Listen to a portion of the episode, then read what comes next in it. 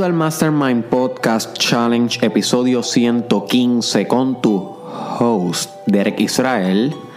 Y hoy, damas y caballeros, vamos a estar hablando sobre el arquetipo del niño divino o el Divine Child Archetype, ¿ok?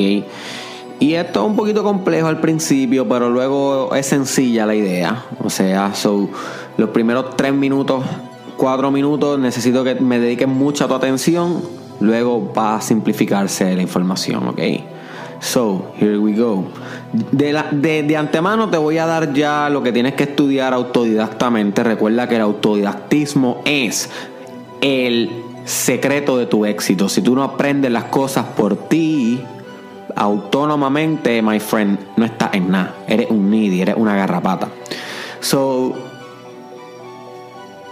arquetipos, my friend. Tienes que estudiar eh, autodidactamente lo que son los arquetipos y dominar ese tema. Ese tema yo creo que es un tema que todo el mundo debería entender porque revoluciona la vida. Cuando tú entiendes lo que son los arquetipos,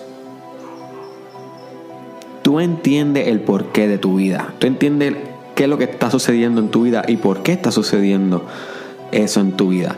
Pero una manera breve para que puedas entender este episodio es que según la teoría del famoso psiquiatra, místico, filósofo, psicólogo, alquímico Carl Gustav Jung, o Carl Jung, como le llaman, como lo conocen popularmente, los arquetipos son ciertas imágenes que existen en la mente de todos los seres humanos y que rigen los procesos psicológicos y los procesos sociales y metafísicos de la realidad. ¿Ok? Son como las instrucciones de la vida. Vamos a ponerlo así en arroyo de Son como las instrucciones de la vida. Y tú encarnas esas instrucciones. Y la vida encarna ciertas instrucciones. Y cada instrucción, cada arquetipo, tiene una manera de ser y de comportarse. So que cuando tú estás influenciado por cierto arquetipo, por cierta imagen, en algún momento en particular en tu vida, vas a tener algunas tendencias que en anteriores no tenías. ¿Y sí cómo funciona esto? So, es importante primero que nada saber cuáles son los arquetipos que tú estás encarnando. Si el arquetipo del rey, de la reina, del guerrero, del sirviente, del amante, del mago, eh, del villano, eh, de la princesa, el arquetipo eh, hay tantos del sol, del self. Eso es una teoría súper gigante, pero yo no te la voy a explicar aquí porque mi hermano tiene que ser por ti. Yo no te puedo explicar todo en la vida. Tienes que ir por ti. Arquetipos, Carl Jung, puedes buscarlo. So, además de identificarlos, puedes también mejorarlos, optimizarlos ¿ok? Diseñarlos. Y con esto estamos hablando de reestructurar tu personalidad. Hello, estamos hablando de personal development cuando, eh, cuando el desarrollo personal colapsa con la psicología. Ahora sí estamos mezclando psicología y desarrollo personal.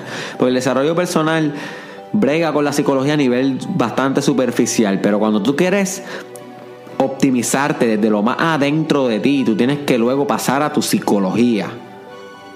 Y si quieres más adentro de ti, tienes que pasar al espíritu.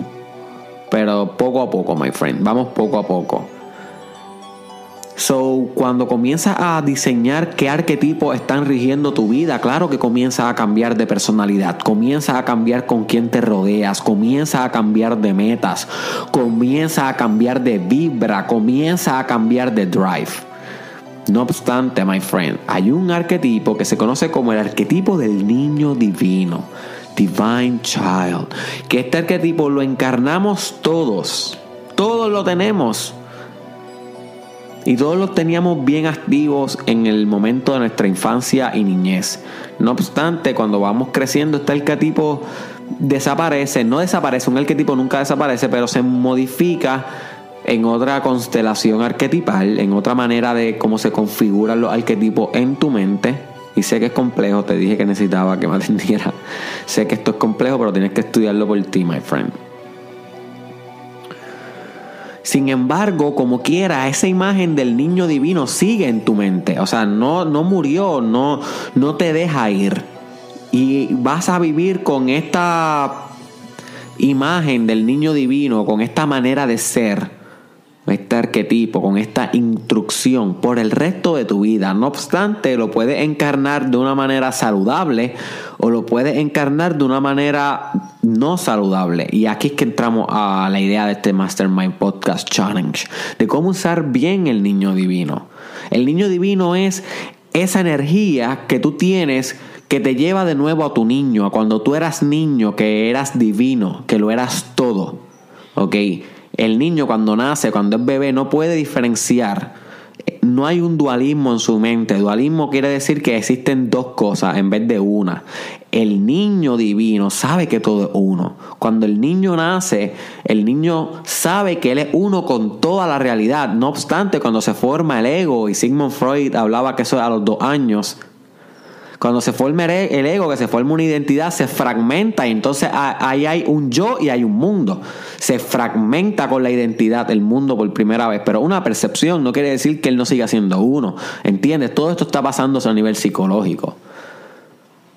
You see. No obstante, el niño divino siempre sabe que es uno y siempre sabe que es un todopoderoso. Y eso es bien importante en el arquetipo del niño, eh, en el Divine Child Archetype. Que el niño que tú tienes por dentro, esa energía, que es la energía más pura que tú tienes, my friend. Estamos hablando de energía divina, por eso es Divine Child. Y por eso es que la representación de Dios siempre es un niño. Bueno, no siempre, pero en muchas ocasiones es un niño. Cuando, tú, cuando vemos Dragon Ball Super, una de las series más famosas de la actualidad, vemos que el Dios de todos los universos es un niño. Y en, y en, otras eh, religiones, en alquimia, se considera que cuando tú eh, de alguna manera impregnas un niño en tu espíritu, es que alcanza una especie de comunión con Dios. En cristianismo podemos ver el nacimiento del niño Jesús, Divine Child. En budismo podemos ver cuando el príncipe, el niño nace y todas las demás personas lo salvaguardaban de las tentaciones del mundo y de la realidad, al niño divino. En muchas religiones está este arquetipo, esta imagen que no tiene tiempo, ni espacio, ni cultura, ni intelecto. Es una imagen que es primal en la realidad de algo que existe antes del hombre esta imagen, esta instrucción metafísica se sigue manifestando una y otra vez, una y otra vez, una y otra vez. Eso es lo que significa un arquetipo, pero tienes que estudiarlo por ti.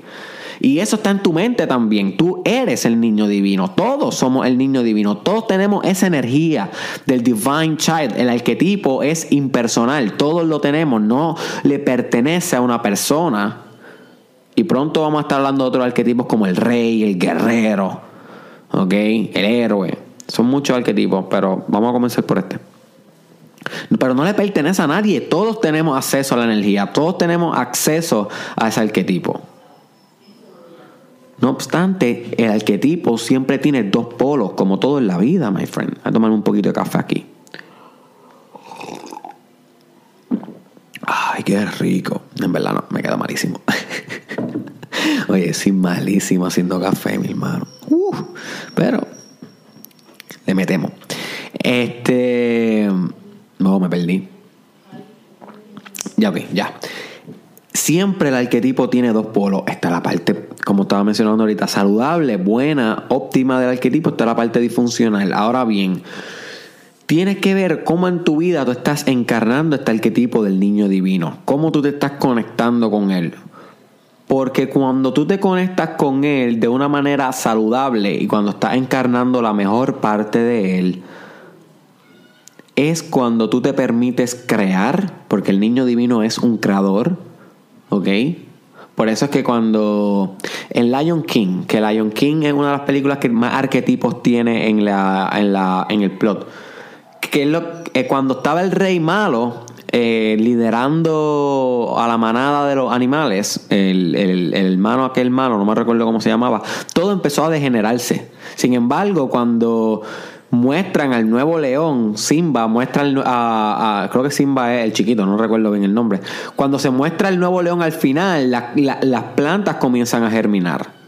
El, agua llueve de nuevo. ¿Por qué? Porque el niño divino siempre crea, germina. Esa es la simbología de cuando, mira, le presento al niño, el nuevo rey, el que se va a convertir en algún momento el rey, porque siempre el niño divino luego pasa al, al, al del rey, pero eso es más complejo todavía que no voy a entrar mucho ahí.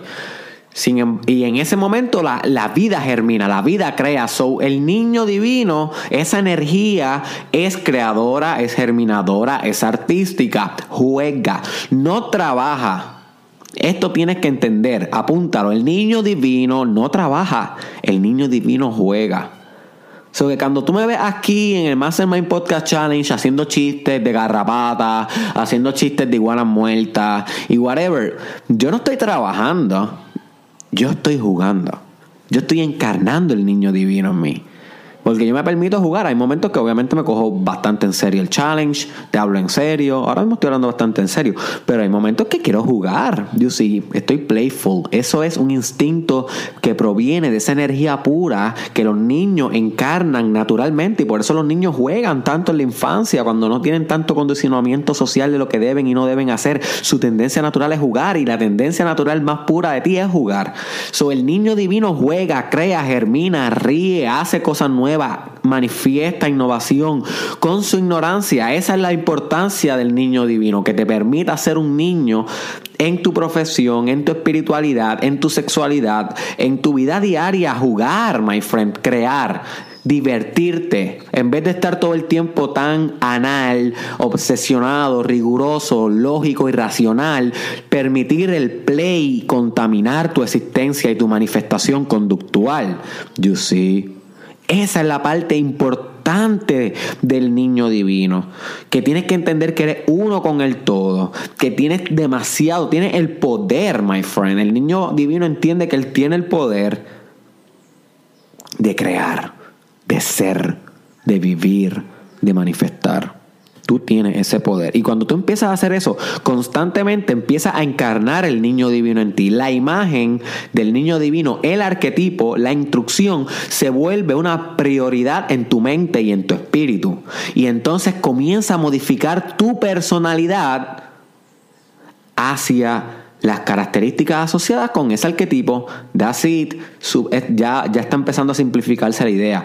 Tú trabajas con el niño divino de esta manera y vas a encarnar las características del niño divino. That's. No obstante, el niño divino también tiene una parte mala, que también tú la puedes estar encarnando. ¿Y qué es? Que cuando el niño divino nace, ¿qué pasa? Es todopoderoso, todo el mundo lo ama, germina, pero es impotente a la misma vez. Y cuando tú ves a un bebé, tú lo notas que realmente él tiene él está completamente inmerso en el momento presente, está completamente iluminado, el bebé realmente. Pero a la misma vez es impotente, no puede caminar por él, no puede alimentarse por él. Está como restringido en una impotencia biológica.